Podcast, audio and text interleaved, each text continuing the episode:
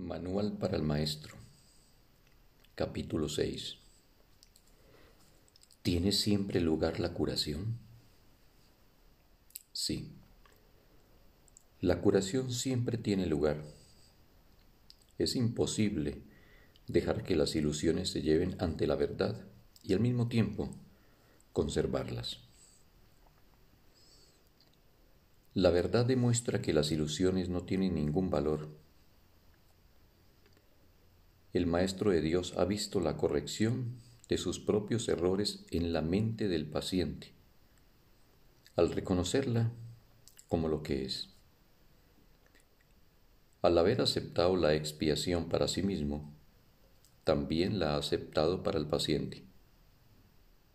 ¿Qué ocurre, sin embargo, cuando el paciente usa la enfermedad como una forma de vida, creyendo que la curación es el camino a la muerte?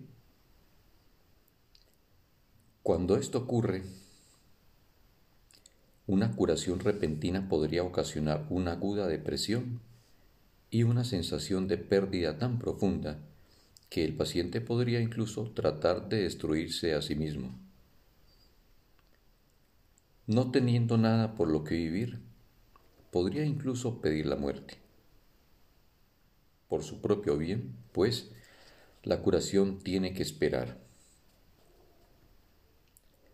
La curación se hará a un lado siempre que pueda percibirse como una amenaza. En el instante en que se le da la bienvenida, ahí está.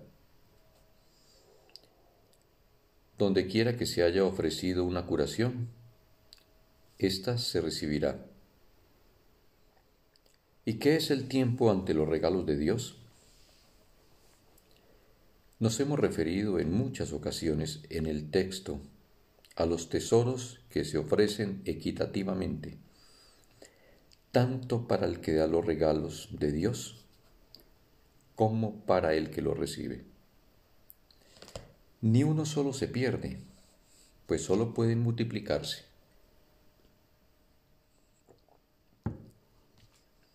Ningún maestro de Dios debe sentirse decepcionado si, habiendo ofrecido una curación, parece como si ésta no se hubiese recibido. No es su función juzgar cuando debe aceptarse su regalo. Que tenga por seguro que ha sido recibido y que no ponga en duda que será aceptado cuando se reconozca que es una bendición y no una maldición. La función de los maestros de Dios no es evaluar el resultado de sus regalos. Su función es simplemente darlos.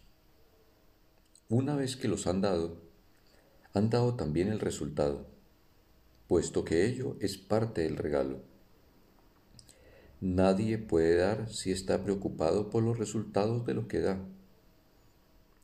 Eso sería limitar lo que da, y en ese caso, ni el que da ni el que recibe dispondrían del regalo. La confianza es parte esencial del acto de dar. De hecho, es la parte que hace posible el compartir. La parte que garantiza que el dador no ha de perder, sino que únicamente ganará. ¿Qué sentido tiene que alguien dé un regalo si luego se queda con él para asegurarse de que sea usado como mejor le parezca a él? Eso no es dar, sino subyugar. Haber abandonado toda preocupación por el regalo es lo que hace que sea verdaderamente dado. Y lo que hace posible dar de verdad es la confianza. La curación es el cambio de mentalidad que el Espíritu Santo procura que tenga lugar en la mente del paciente. Y es el Espíritu Santo en la mente del donante quien le da el regalo a él. ¿Cómo podría perderse? ¿Cómo podría ser ineficaz? ¿Cómo podría haber sido en vano? Las arcas de Dios jamás están vacías.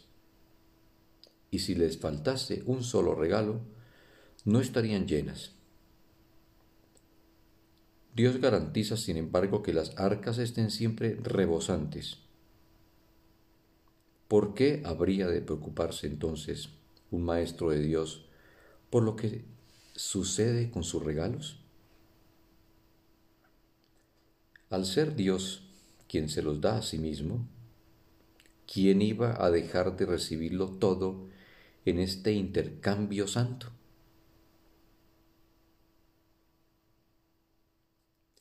Fin del texto. Un sagrado día para todos.